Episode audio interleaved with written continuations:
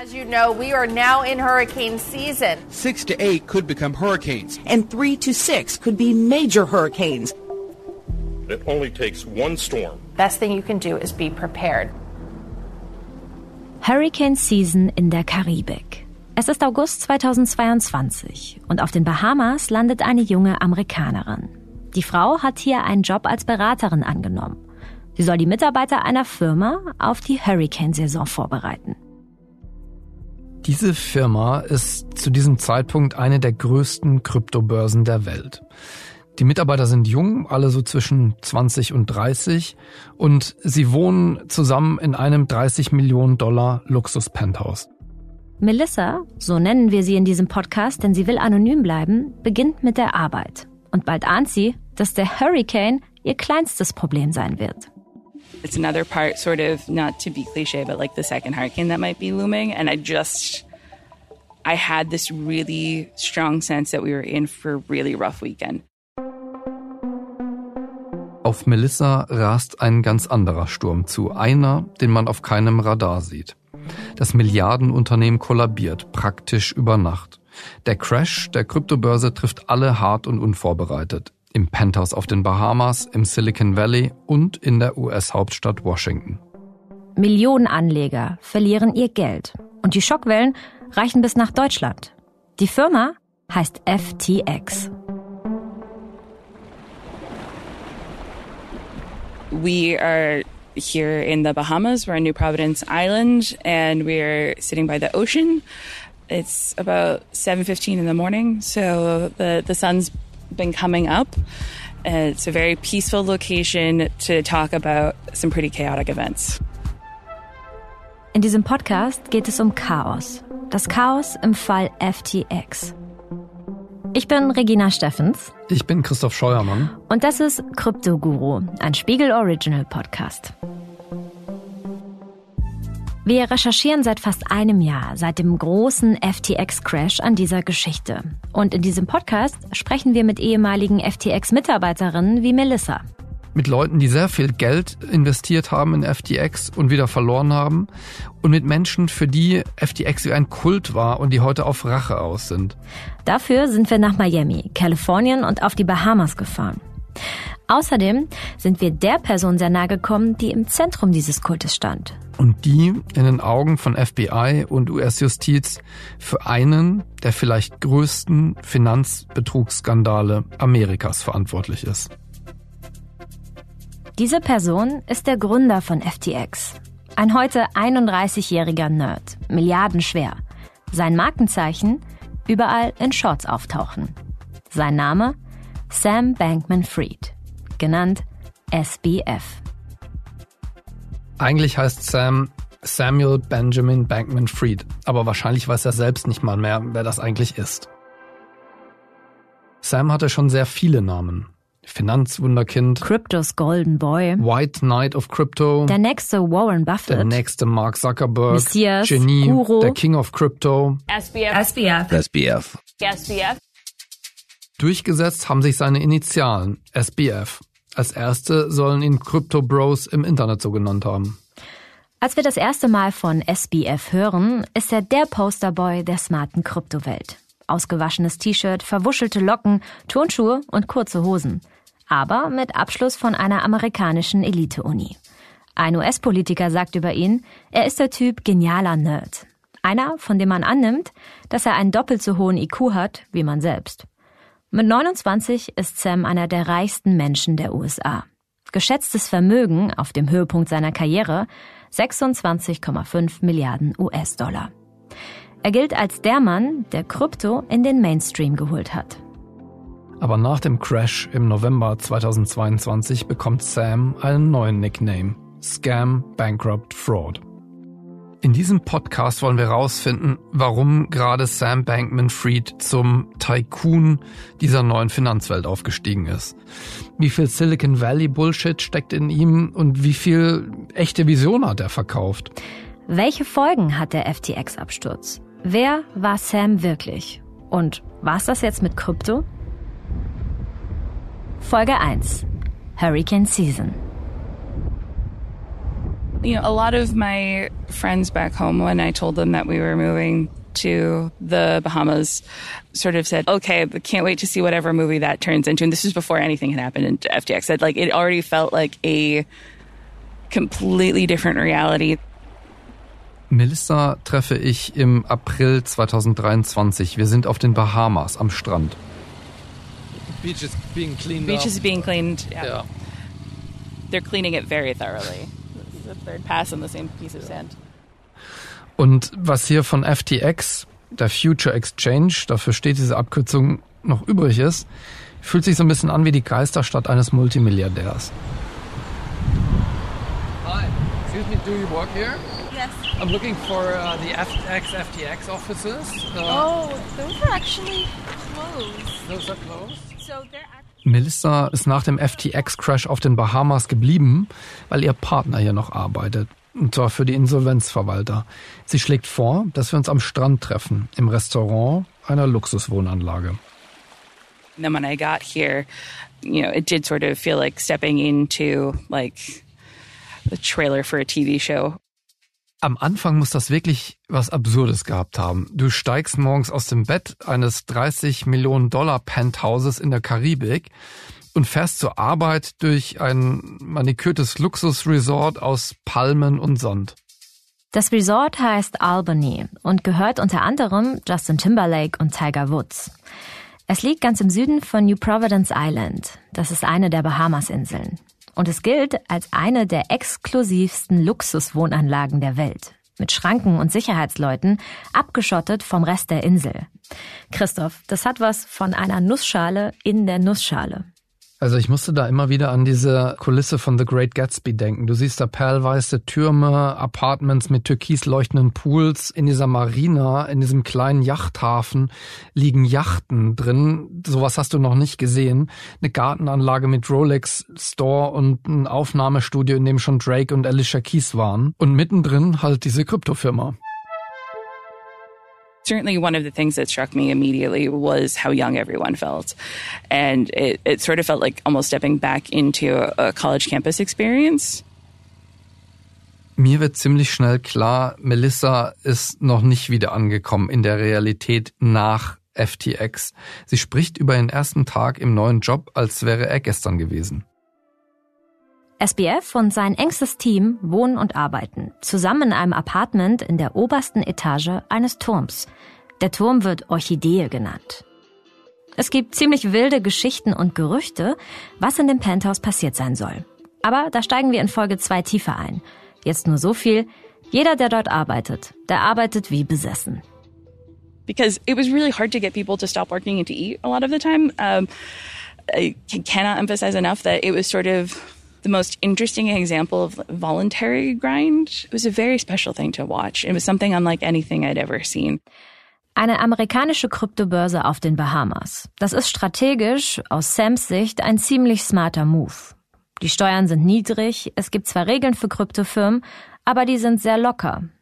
FTX hält sich an alle Regeln und das benutzt Sam, um seiner Firma das Label meist regulierte Kryptobörse der Welt zu geben. Also die Bahamas sind sowas wie ein legaler Sandkasten für Unternehmen wie FTX. Und ein ziemlich angenehmer Ort, um bis zum Umfallen zu arbeiten, denn von hier aus will Sam nicht weniger als das komplette Finanzsystem einreißen. Aber später wird rauskommen, dass hinter der Fassade Chaos herrschte. Offenbar kriminelles Chaos. Ein unübersichtliches Geflecht aus über 100 Firmen entsteht. Ein wichtiger Code wird mutmaßlich manipuliert. Manager kommunizieren in Emojis. Mitarbeiter sind möglicherweise auf Amphetamin, zerstritten oder in polyamorösen Beziehungen miteinander. Man muss sich ja vorstellen, dass die ursprüngliche Idee und das ursprüngliche Versprechen bei all diesen Blockchain-Projekten ja war, dass wir eine neue Finanzwelt bekommen werden. Eine völlig neue Finanzwelt, die ohne all diese Akteure auskommt, die wir bisher kennen aus unseren Finanzgeschäften. Also Banken beispielsweise, Zentralbanken, der Staat mit seiner Geldpolitik. Das ist unser Kollege Marcel Rosenbach. Marcel schreibt für den Spiegel über Krypto, seit es Krypto gibt. Wirklich eine Finanzwelt von mir zu dir vermittelt digital über das Netz, peer-to-peer, -peer, wie wir das im Austausch von äh, Mails oder Musik kennen. Kryptobörsen wie FTX und andere muss man sich ein bisschen wie eine Dating-Plattform vorstellen. Sie bringen Leute zusammen. Der eine will Bitcoin kaufen, die andere will Bitcoin verkaufen. Die meisten Plattformen, auch FTX, bieten außerdem alles das an, was Banken traditionell auch tun. Geld verleihen und Zinsen geben für Krypto-Festgeld. Außerdem erlauben sie ihren Kunden selbst zu traden. Und das ohne irgendwelches Vorwissen. Jeder kann handeln, wie an der Börse, inklusive hochriskanter Hebelgeschäfte. Eigentlich war Sam mit seiner Handelsplattform ja recht spät dran. Also den Bitcoin als Währung gab es zu dem Zeitpunkt schon zehn Jahre. Es gab auch eine Menge anderer Handelsplätze, auch solche, die international erfolgreich waren, wie etwa Coinbase oder Binance. Er hat allerdings dennoch eine Marktlücke gesehen, denn er war ja selbst ein professioneller Trader und er hat eben gewusst, was ihm da gefehlt hat bei den anderen Marktplätzen und sich entsprechend einen Marktplatz praktisch selbst gebaut, so wie er ihn gerne selbst benutzt hätte mit den Angeboten Angeboten, die er einfach gerne gehabt hätte von den anderen. Und das waren vor allen Dingen äh, eben Angebote, die sich nicht so an die Newbies, an die Menschen, die wenig Erfahrung mit Krypto haben, richteten, sondern eigentlich an professionelle Anleger wie ihn, nämlich hochriskante Angebote, Derivate, äh, Spothandel, Angebote mit äh, sogenannten Hebeln, Faktor 100 und mehr, die eben wahnsinnige Gewinne versprechen mit relativ überschaubarem Einsatz, aber vor allen Dingen Dingen natürlich hochriskant waren und eben auch maximale Verluste auslösen konnten. Aber Marcells Einschätzung zu dem Produkt FTX, die fand ich ziemlich überraschend. Also FTX als Produkt, als Angebot, als Handelsplatz und Börse war für sich genommen kein schlechtes Produkt, ganz im Gegenteil. Auch bei meinen Recherchen sind mir viele Stimmen begegnet, die das bis heute loben und sagen, es war eigentlich die beste Kryptobörse, die ich je bis dahin benutzt und gesehen hatte, weil sie relativ günstige Gebühren hatte, sehr, sehr viele Kryptowerte angeboten hat und vor allen Dingen eben sehr, sehr viele Trade-Möglichkeiten auf diese Kryptowerte angeboten hat. Und interessant finde ich, dass eben sehr, sehr viele professionelle Anleger, als die würde ich sie bezeichnen, FTX sehr gelobt haben, geradezu davon geschwärmt haben. Und äh, deshalb hätte das Produkt FTX für sich genommen sicher funktionieren können. Als Sam Geld für seine Firmenidee im Silicon Valley sammelt, ist der Zeitpunkt günstig. Viele der großen Investmentfirmen im Valley haben noch nie einen Kryptodeal gemacht. Gleichzeitig haben sie Angst, das nächste große Ding zu verpassen. Und plötzlich steht da dieser Ende 20-jährige Typ vor ihnen, der einen MIT-Abschluss hat, schnell redet und Risikokapital in Milliardenhöhe einsammelt. Ein Investor schreibt, während der Zoom-Call mit Sam läuft, in den eigenen Firmenchat, I love this founder. Alles in Großbuchstaben. Heute ist klar, schon Sams erste Präsentationen sind voller Red Flags. Aber die will keiner sehen. Sam macht es gegenüber diesen Kapitalgebern sehr, sehr geschickt, denn er argumentiert nicht, dass er eine bestehende Handelsplattform verbessern will, also irgendwie ein besseres Binance oder ein, ein schöneres Coinbase, sondern er argumentiert viel, viel größer mit dieser Moonshot-Idee, wie das in äh, Silicon Valley üblich ist, also sozusagen alles mit dem Faktor 100. Er stellt nämlich im Prinzip die Idee einer Super-App vor, mit der er eben das Finanzwesen revolutionieren will, über die alles möglich sein soll, ich soll darüber eben Bitcoin kaufen können, auch bezahlen können, traden können, Geschäfte machen können. Und damit war er sehr erfolgreich. Hat in der zweiten Finanzierungsrunde äh, um 900 Millionen US-Dollar bekommen, weil er diese Idee so überzeugend verkaufen konnte. Die großen Fonds wie BlackRock oder Softbank sind total beeindruckt, weil Sam seine Vision verkauft. Er will die Bank für das 21. Jahrhundert bauen aber er verkauft vor allem auch sich selbst. Es gibt da diese eine Geschichte, die, wie ich finde, wahnsinnig viel aussagt über Sam, seine Coolness, aber auch seine Hybris, nämlich äh, diesen Zoom-Call, den er hat mit Menschen, die ihm wahnsinnig viel Geld geben sollen für das weitere Wachstum seines Unternehmens eine Situation, die man sich vorstellen kann, in der eigentlich die meisten wahrscheinlich voll fokussiert wären, sich vorbereitet hätten und konzentriert sozusagen Fragen beantworten. Und was macht Sam? Er beantwortet diese Fragen, aber er zockt dabei offensichtlich.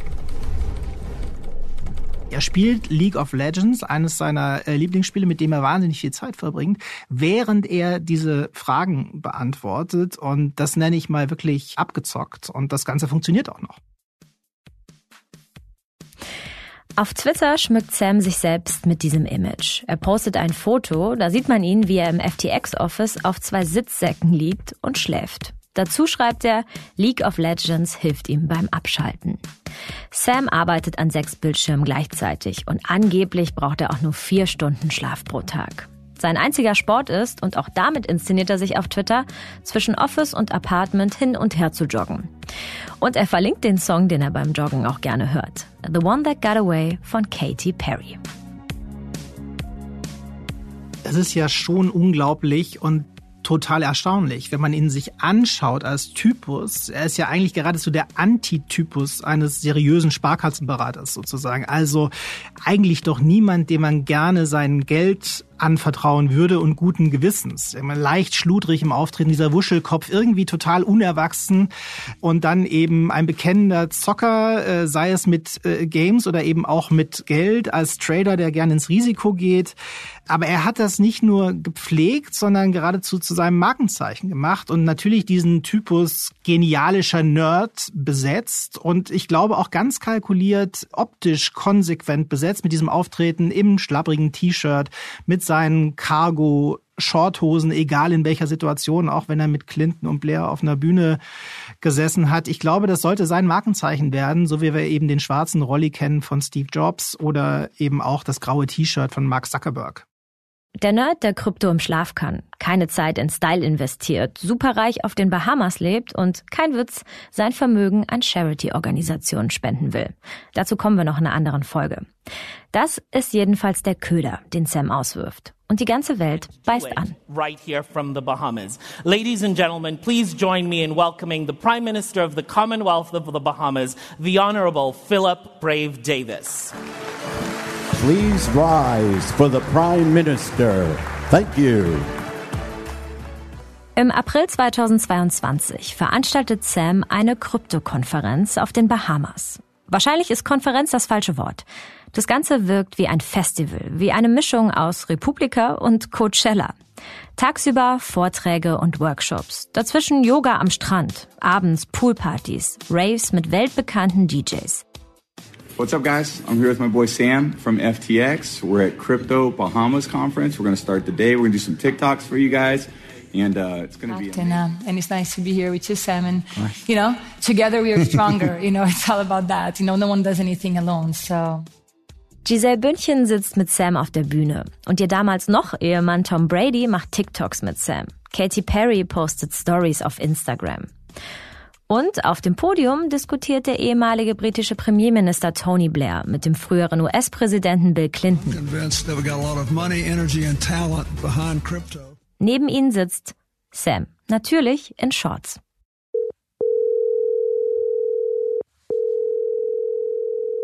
Hey. Sam? Hey, how's it going? Hey, good. I'm, I'm fine. How are you? Well, it's been quite a few months. Im Dezember 2022 wird Sam auf den Bahamas festgenommen. Er leistet keinen Widerstand und kommt in Haft. Beamte erzählen, er würde Nachrichten schauen und Artikel über sich selbst lesen. Außerdem darf er Kreuzworträtsel machen. Angeblich bekommt Sam keine Sonderbehandlung, außer veganem Essen. Where are you right now? Are you, are you still on the Bahamas? Im Januar schreibe ich Sam eine DM auf Twitter. Er antwortet relativ schnell und irgendwann telefonieren wir.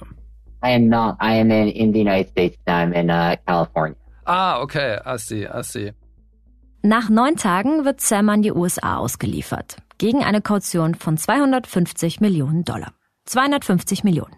Jetzt sitzt er im Haus seiner Eltern in Stanford und wartet auf seinen Prozess. Ich bin aber nicht der einzige Journalist, mit dem Sam in Kontakt tritt, was noch Folgen für ihn haben wird. Denn seit dem Crash von FTX versucht Sam alles, um seine Version der Geschichte in die Welt zu bekommen. Zum Beispiel hier bei der New York Times. What are your lawyers telling you right now? Are, are they suggesting this is a good idea for you to be speaking? Uh, no, they are very much not. Um, uh, and uh, I mean, you know, the classic advice, right? Don't say anything. Uh, you know, recede into a hole. Aber an diesen Rat seiner Anwälte hält sich Sam eben nicht. Er redet viel in dieser Zeit, redet sich raus, weicht aus, auch bei mir am Telefon. I, you know, I I feel incredibly bad about what happened to, to everyone, to customers, um, you know, especially to employees, to partners of ours. And, you know, I want to do everything that I can to try and at least make some of those somewhat better. In der Anklageschrift gegen Sam geht es um Betrug an Kunden, Betrug an Investoren, gemeinschaftlicher Kapitalmarktbetrug, Verdacht auf Geldwäsche. Bei einer Verurteilung könnte er eine Gefängnisstrafe von mehr als 100 Jahren bekommen. Und die Erklärung, die Sam für alles hat, was ihm vorgeworfen wird, ist, tja, bad things happened. I almost wish it wasn't a scam. I've said this before because I was I was kind of I root for nerds to like be that successful that you just completely living outside the norms of society, just fucking each other on amphetamines and making billions of dollars. Like it sounds like a a great story if it wasn't illegitimate.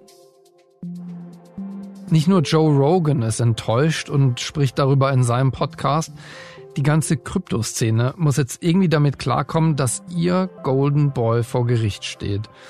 Und wir haben natürlich von Stars gesprochen, von Politikern und Bankern, die Sam abgefeiert haben. Aber begonnen hat dieser Hype um Sam im Kryptospace. Wer in Krypto unterwegs war, kam nicht an FTX vorbei.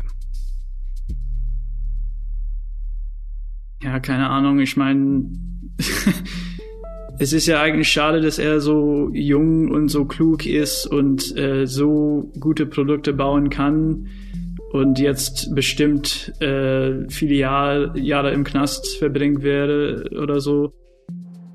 Das ist Max, Deutsch-Amerikaner, blauer Kapuzenpulli, Master in Mechatronik. Max treffe ich in Berlin. Dort arbeitet er für ein Krypto-Startup. Das Traden, das hat er sich über Jahre im Selbststudium beigebracht. Er jongliert gern mit Fachbegriffen. Krypto-Nerds wie Max haben Sam groß gemacht. Und Max war einer von Sams Fanboys. So hat er sich selbst auf Twitter genannt. Ja, genau. Also ich habe ein Video gesehen und das war ein Video, wo er da sitzt mit äh, ja sechs oder neun Bildschirme vor sich. Ein Trailer zu seiner linken Seite, eins zu seiner rechten Seite, auch mit so sechs oder neun Bildschirme. Max twittert über FTX, nennt Sam eine fucking Legend, empfiehlt die Plattform Freunden und seiner Familie. Ich habe wirklich gesehen, okay, der ist ein Trader, der ist auch in Krypto unterwegs und der baut diesen Exchange ähm, als Geschäft. Also der ist jetzt keine mysteriöse Niemanden sozusagen. Er handelt auf FTX hunderte Male und verliert durch den Crash Geld. Am Ende etwas unter 10.000 Euro, wie er sagt. Naja, das hat, das hat auf jeden, auf jeden Fall wehgetan. Aber wie gesagt, das hat mehr wehgetan, diesen Effekt auf dem Industrie. Also ich arbeite ja auch im Crypto und viele Leute haben nach diesem Punkt ihren Jobs verloren. Äh, die Investoren wollten ja gar nichts mit Krypto zu tun haben.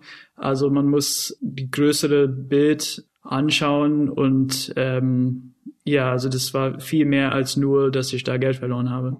Und jetzt wird Max aus Berlin Sams Prozess in New York beobachten. Also ich wäre jetzt nicht okay, wenn er ein normalen Leben wieder führen kann. Also ich will ja auch, dass er irgendwie, also irgendwelche Strafe da gibt. Aber es ist eigentlich nur traurig, wenn so ein, so ein, so ein jungen Person äh, mit so viel Energie einen Fehler macht und das ganze Leben ist, ist im Arsch. Also das ist die Linie, die auch Sams Anwälte vor Gericht fahren wollen im Grunde. Ein junger Mann der einen Fehler gemacht hat, der einfach den Überblick über seine Firma verloren hat. Aber bei der Gegenseite liegen eben Millionen Seiten belastende Beweismittel, die genau das widerlegen sollen. Und dann sind auch noch vier Kronzeugen aus Sams engstem Umfeld dazu bereit, gegen ihn auszusagen. Im Internet gilt Sam schon lange als der größte Finanzbetrüger seit Bernie Madoff. Viele in der Kryptoszene hassen ihn. Twitter, YouTube, Reddit, TikTok sind voll von Memes, Theorien, Belegen und auch Leaks. Sein Gesicht wird auf Klopapier gedruckt. Um, probably flying out to the uh, west coast mid to end April. Would it be possible to, to schedule uh, an in-person interview with you, Sam? Wir haben in dieser Folge darüber gesprochen, wie Sam sich inszeniert hat. Also wie er als vermeintliches Finanzwunderkind von den Bahamas aus ein Imperium aufgezogen hat. Aber seit wir an der Geschichte recherchieren, frage ich mich auch, war das wirklich alles nur Show? Kann ein Ende 20-jähriger Nerd einen Betrug in dieser Dimension durchziehen? I think so, and you're welcome to stop by my, my house. In der nächsten Folge treffe ich Sam im Hausarrest. Seine Berater und Anwälte haben ihm abgeraten, Journalisten ins Haus zu lassen, aber das scheint ihm ziemlich egal zu sein. Hi. I'm looking for Sam. Yes, yes. I'm Christoph uh, with uh, Der Spiegel. Okay. Hi. Okay. Uh, I'm gonna. Was hat Sams Herkunft, was haben seine Eltern mit dem Aufstieg und Fall von FTX zu tun? Und wen hat Sam überhaupt nah an sich rangelassen? In Folge 2 sind wir im Epizentrum des Kults um Sam Bankman-Fried. Kryptoguru erscheint immer samstags. Damit ihr keine Folge verpasst, abonniert unseren Podcast einfach dort, wo ihr am liebsten eure Podcasts hört. Und wenn ihr tiefer einsteigen wollt in die ganze Kryptowelt, dann hört gern auch in unsere kurzen Sonderfolgen rein, die wir jede Woche hier auch noch veröffentlichen. Da sind dann alle Basics und auch spannenden Hintergrundinfos drin zu Coins, Wallets, Keys und so weiter. Wenn ihr gern direkt weiterhören wollt, könnt ihr mit Spiegel Plus die nächste Folge sogar immer schon eine Woche vorher hören. Loggt euch also auf spiegel.de ein oder holt euch ein Spiegel Plus Probeabo für nur ein Euro für die ersten vier Wochen. Mehr erfahrt ihr unter spiegel.de slash kryptoguru. Kryptoguru ist ein Spiegel Original Podcast von Christoph Scheuermann und mir, Regina Steffens. Recherche und Redaktion Roman Höfner, Marcel Rosenbach und Daniel Schmidt. Fact-Checking Gerrit von Nordheim und Rainer Lübbert. Creative Producer Käthe Bergmann und Jasmin Yüksel. Sounddesign und Audioproduktion Philipp Fackler. Executive Producer Ole Reismann und Janis Schakarian. Line Producer Charlotte Meyer-Hammer. Außerdem sagen wir Danke an Johannes Unselt und natürlich an alle, die für diesen Podcast mit uns gesprochen haben.